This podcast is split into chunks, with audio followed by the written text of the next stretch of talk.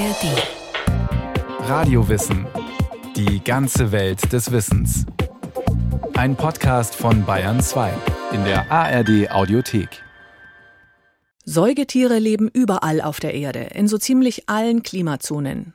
Unübertroffen in Artenvielfalt und in Anpassungsfähigkeit. Auch der Mensch gehört ja zu dieser Tierklasse. Was macht sie so erfolgreich? Was macht sie aus? Und wie haben sich die Säugetiere überhaupt entwickelt?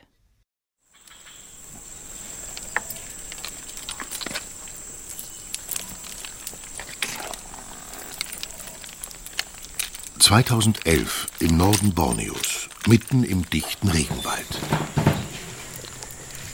Tam, Tam. Tam ist der Name des Tieres, das hier schnauft. Tam ist ein Nashornmännchen. Wie viele Säugetiere sind Nashörner auf verschiedenen Kontinenten verbreitet. Vor Millionen von Jahren lebten sie zum Beispiel auch in Nordamerika. Aber heute findet man sie nur noch in Afrika und sehr kleinen Teilen Asiens. Tam ist ein solches asiatisches Nashorn und viel kleiner als seine afrikanischen Verwandten. Er geht einem Menschen ungefähr bis zur Brust und schnuppert neugierig an allem Unbekannten. Tam lässt sich sogar streicheln. You can, you can, can see how, how rough his skin is. Auf seiner rauen Haut kann man ein Merkmal der Säugetiere gut sehen und auch fühlen: die Haare. Bei Tam sind sie dunkel, dick und steif. Sie fühlen sich an wie eine Drahtbürste. Bei anderen Säugetieren, wie bei den Affen, von denen viele in dieser Gegend leben, sind die Haare weicher, manchmal flauschig. Aber die kleinen Nashörner sind eben eine ganz besondere Säugetierart, auch für Veterinär Seinal Sahari. Und außerdem denke ich, dass es eine Spezies ist, bei der nicht viele Menschen die Chance haben, das Tier überhaupt zu sehen. Und dass diese Art die älteste aller Nashornarten ist, ist definitiv auch ein Punkt, warum sich jeder für sie interessiert.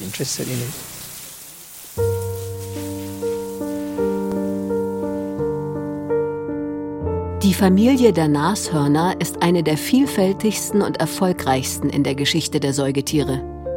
Ihre Entwicklungsgeschichte begann vor etwa 50 Millionen Jahren. Ein Zeitraum, der für viele unvorstellbar weit zurückliegt. Aber insgesamt gibt es Säugetiere noch viel länger. Wir sind Teil dieser Säugetierfamilie, die 230 Millionen Jahre bis zur Zeit der Dinosaurier zurückreicht. Wir sind also Teil dieses großen evolutionären Erbes. Und unsere Säugetiervorfahren gab es sogar schon davor. Durch das Studium der Säugetierrevolution können wir viel über uns selbst lernen und darüber, wie wir zu dem wurden, was wir heute sind. Steve Prosati ist Paläontologe und Evolutionsbiologe und forscht an der Universität in Edinburgh, wenn er nicht gerade irgendwo auf der Welt nach Fossilien sucht. Ihn fasziniert der Ursprung der Säugetiere. Und anders als viele Menschen denken, sind die Säuger nicht erst nach den Dinosauriern entstanden. Die Entstehungsgeschichte der Säugetiere ist die gleiche wie die der Dinosaurier, ob Sie es glauben oder nicht. Sowohl Säugetiere als auch Dinosaurier entstanden in der Triaszeit der Erdgeschichte. Auf dem Superkontinent Pangaea, der großen und einzigen Landmasse, die es damals auf der Erde gab. Und in dieser Welt entwickelten sich die ersten Säugetiere und die ersten Dinosaurier. Dann aber entwickelten sich Säugetiere und Dinosaurier sehr unterschiedlich. Die Dinosaurier wurden immer größer, einige so groß wie ein Düsenflugzeug. Die Säugetiere aber blieben zunächst klein. Sie lebten 150 Millionen Jahre mit den Dinosauriern zusammen, ohne dass sie, soweit die Wissenschaft heute weiß, in dieser Zeit größer als eine Hauskatze wurden. So fanden sie ihren Lebensraum zwischen den riesigen Dinosauriern. Sie versteckten sich in Büschen oder unter der Erde. Einige der kleinen Säuger waren besonders flink oder sehr gute Kletterer. Manche konnten sogar auf Hautmembranen zwischen ihren langen Gliedmaßen durch die Luft gleiten. Doch dann passierte etwas, was das Leben auf der Erde völlig veränderte.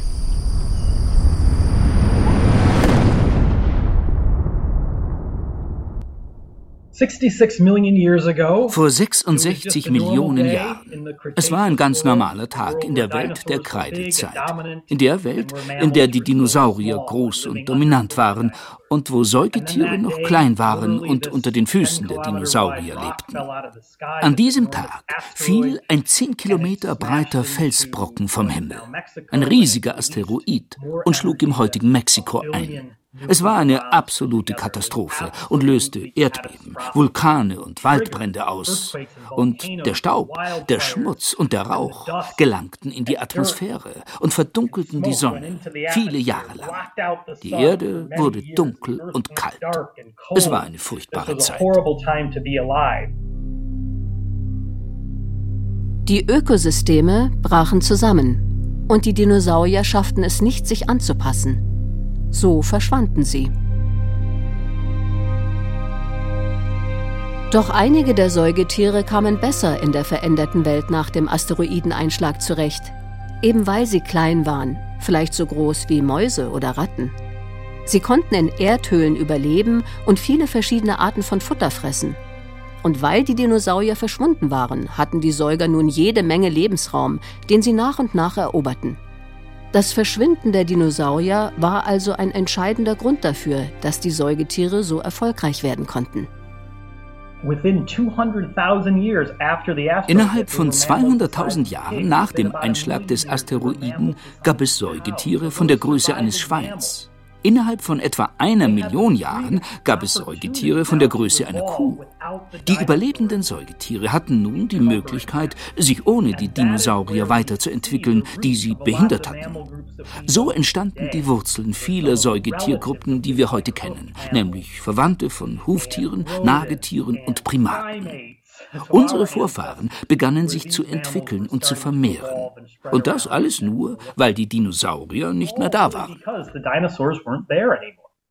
Auch heute noch ist ausreichend Lebensraum entscheidend, damit die Säugetiere sich vermehren und überleben können. Aber für manche Arten wird er immer knapper. So auch für die kleinen haarigen Nashörner in Südostasien. Dort sind die ursprünglichen Regenwälder in den letzten Jahrzehnten immer weiter verschwunden. Oft sind zwischen riesigen Plantagen von Ölpalmen nur kleine Waldinseln geblieben. Auch wer zu Nashornmännchen Tam gelangen will, fährt viele Stunden lang an Ölpalmen vorbei. Und die machen ihm Probleme.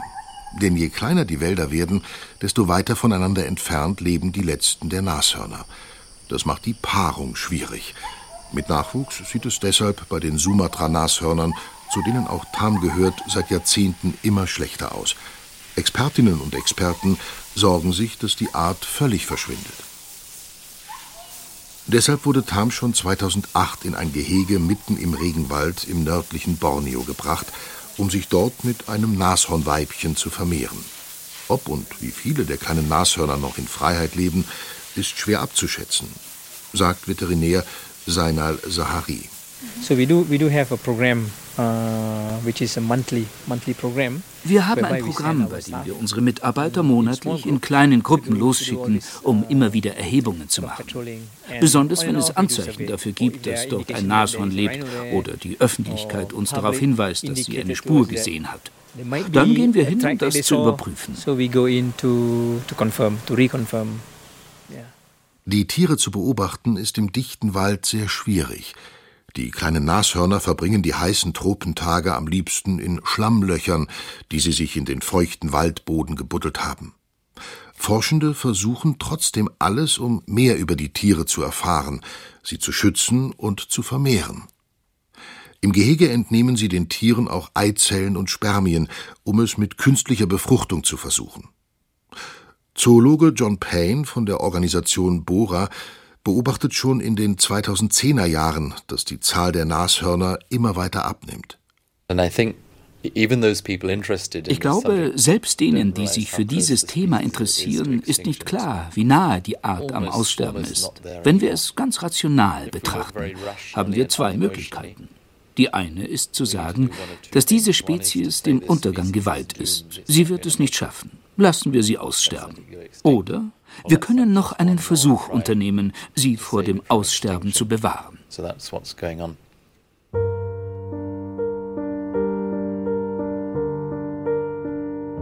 Wenn Tiere bedroht sind und die Populationen kleiner werden, kann nicht nur der Verlust von Lebensraum eine Ursache sein. Gerade bei den großen Säugetieren kommt oft eine übermäßige Jagd und Wilderei hinzu, auch bei den Nashörnern. Bei ihnen sind nicht einmal die Tiere in Museen sicher. Ja, das ist unser Breitmaul-Nashorn, das hier seit ja, acht Jahren oder so immer noch ohne Hörner dasteht. Da ist vor, ich glaube, es war ungefähr vor acht Jahren oder vielleicht auch schon ein bisschen länger, jemand eingebrochen ins Museum, hat hier eine Glasscheibe eingeschlagen, ist dann hier durch die Savanne getrapst, hat dabei sogar noch einen Varan zertreten und dann die beiden Hörner von diesem Breitmaul-Nashorn abgesägt. Und das liegt daran, dass eben Nashörner auf dem schwarzen Markt gehandelt werden, weil sie angeblich heilende Wirkung haben, vor allem in Ostasien und äh, dementsprechend begehrt sind als Handelsobjekt für medizinische Zwecke hauptsächlich. Und das scheint also für jemanden dann die Gefahr den Aufwand wert gewesen zu sein, hier einzubrechen.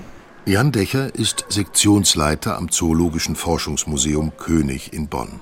Seine Arbeit? Säugetiere erforschen und ihre Vielfalt durch ausgewählte Präparate der Öffentlichkeit zeigen. Das Nashorn ohne Horn steht in einer nachgebildeten Savannenlandschaft in der großen Eingangshalle des Museums. Wir haben gesagt, das kann man gut auch hier im Museum diskutieren, wie es um die Tierwelt steht, in der Wildnis, aber auch selbst in Sammlungen. Das war so die Absicht. Der Verlust des Horns schmerzt den Forscher nicht, denn das echte Horn war schon vorher aus Angst vor Dieben durch eine Kunststoffattrappe ersetzt worden. Jan Decher geht zu einem der vielen weiteren Säugetiere im Museum. Besonders begeistern Decher die Säuger, die fliegen. Genau, hier hängt er hier vorne. Er zeigt in die Krone eines nachgebildeten Regenwaldbaumes. Und also das ist jetzt eine kleine Flughundart und der ist spezialisiert, hat eine sehr lange Schnauze oder Nase und auch eine lange Zunge, die mit rauen ja, Fortsätzen, Papillen versehen ist.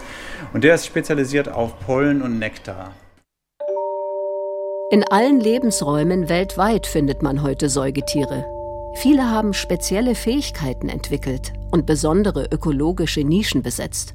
Von schlauen Schimpansen im Regenwald, die geschickt Werkzeuge nutzen, bis zu Geparden in der Savanne, die über 90 Stundenkilometer schnell laufen können. Von dem nur wenige Gramm leichten Hummelfledermäusen in der Luft bis zu den 190 Tonnen schweren Blauwalen im Meer. Insgesamt sind heute 6500 Säugetierarten bekannt.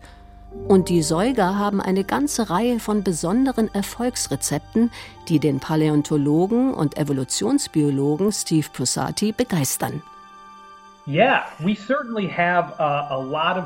Als Säugetiere haben wir viele Merkmale, die uns einzigartig machen.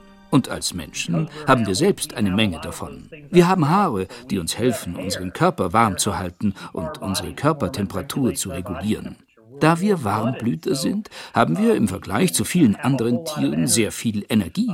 Wir können unsere Körpertemperatur und unseren Stoffwechsel in einem viel höheren Maße kontrollieren. Wir haben große Gehirne. Wir haben sehr gute Sinnesorgane, vor allem das Gehör und den Geruchssinn. Wir sind in der Lage, unsere Babys mit Milch zu füttern. Das ist eine ganz besondere Sache. Krokodile können das nicht, Frösche können das nicht, Dinosaurier konnten das nicht. Aber Säugetiere können Nahrung für ihre Babys herstellen. Und beim Nachwuchs gibt es eine weitere Besonderheit. Bei den meisten Säugetieren wachsen die Jungen lange geschützt im Körper der Mutter heran. Das bedeutet auch, die Mutter hat sie jederzeit bei sich und kann sie schützen. Die Jungen können sich im Inneren des Körpers ungestört entwickeln. Aber einige Säugetiere gehen einen anderen Weg. Schnabeltiere und Ameisenigel legen Eier, aber auch sie ernähren ihre Jungen nach dem Schlüpfen mit Milch. Die rund 300 Beuteltiere von den kleinen Beutelmäusen über Koalas bis zum roten Riesenkänguru gebären die Jungen in einem sehr frühen Stadium. Diese Winzlinge entwickeln sich im Beutel, wo sie Milch saugen. Eine Nahrung, die die Jungen optimal versorgt. Doch trotz aller besonderen Merkmale und Vorteile der Säugetiere sind in ihrer Geschichte immer wieder Arten verschwunden. Manche der Säugetiere, die Besucher im Forschungsmuseum König in Bonn anschauen können, existieren heute nur noch als Fossilien und Skelette. Und eines dieser Skelette steht direkt neben der Eingangstür. Es ragt weit über die Köpfe aller Besucher. Das ist unser Riesenhirsch, Bulle kann man sagen, oder Männchen, der hier im Eingangsbereich steht, mit diesem gewaltigen, elchähnlichen Geweih. Ausladen hier drei Meter mindestens, wenn nicht fast vier Meter zu beiden Seiten. Dieses Exemplar ist sehr wahrscheinlich aus Irland, wo sehr viele Riesenhirsch-Skelette gefunden wurden, in Mooren oder Sümpfen. Die äh, Iren haben sich da spezialisiert, die auch aufzustöbern durch Stochern im Moor. Und da traf man eben auch oft auf dieses große Geweih und konnte dann also schon vom Stochern her fühlen, dass da wahrscheinlich wieder ein Riesenhirsch liegt und den dann ausgraben und an ein Museum verkaufen. Dadurch sind auch wesentlich mehr äh, männliche Tiere gefunden worden, weil das Geweih es leichter machte, welche aufzuspüren in den Sümpfen. Der Hirsch stammt aus einer Zeit, als in der Entwicklung der Säugetiere viele Arten immer größer wurden. Die Zeit des extremen Gigantismus, also der Riesenhaftigkeit und den Säugetieren, ist tatsächlich schon vorbei. Es gab äh, in fast allen Gruppen Riesenformen, also natürlich noch größere Elefanten als heute. Es gab größere Nashörner, es gab größere Raubtiere, Höhlenbären zum Beispiel. Die Liste der Riesensäugetiere lässt sich fortsetzen. Biber, die so groß wie Menschen waren. Gürteltiere von der Größe eines Autos. Auch Steve Prosati von der Universität in Edinburgh beschäftigen diese Tiere. Sie lebten bis vor kurzem. Die meisten von ihnen starben erst vor etwa 10.000 Jahren aus, als die letzte Eiszeit zu Ende ging. Aber zur gleichen Zeit hat sich der Mensch, Homo sapiens, auf der ganzen Welt verbreitet. Und so haben wir wahrscheinlich eine gewisse Rolle beim Aussterben der Megafauna gespielt. Und wenn es keine Menschen gäbe, gäbe es vielleicht noch Wollmammuts und Säbelzahntiger. Das ist ein ernüchternder Gedanke. Aber es zeigt auch, dass die Auswirkungen von uns als Spezies nicht erst seit kurzem zu beobachten sind. Das ist nicht neu. Es ist nicht etwas, das erst seit der industriellen Revolution oder seit wir begonnen haben, Kohlendioxid in die Atmosphäre zu pumpen, passiert. Wir haben schon viel länger Einfluss auf die Umwelt, auch wenn sich das jetzt natürlich beschleunigt. Die Auswirkungen, die wir jetzt haben, sind viel extremer als in der Vergangenheit.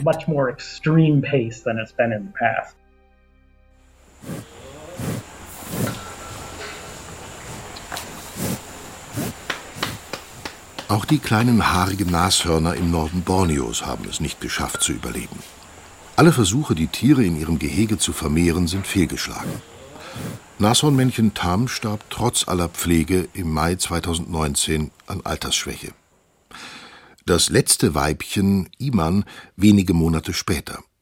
Seitdem gelten die Nashörner in Malaysia als ausgestorben. Und auch in Indonesien leben nur noch sehr wenige Sumatra-Nashörner. Forschende aus Südostasien und Berlin versuchen trotz aller Rückschläge weiter die Art vor dem Aussterben zu retten.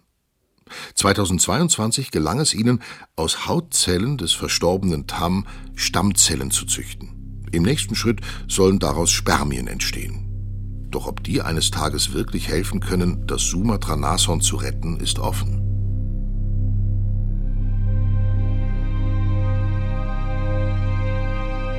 Von einigen anderen Säugetieren gibt es dagegen gute Nachrichten.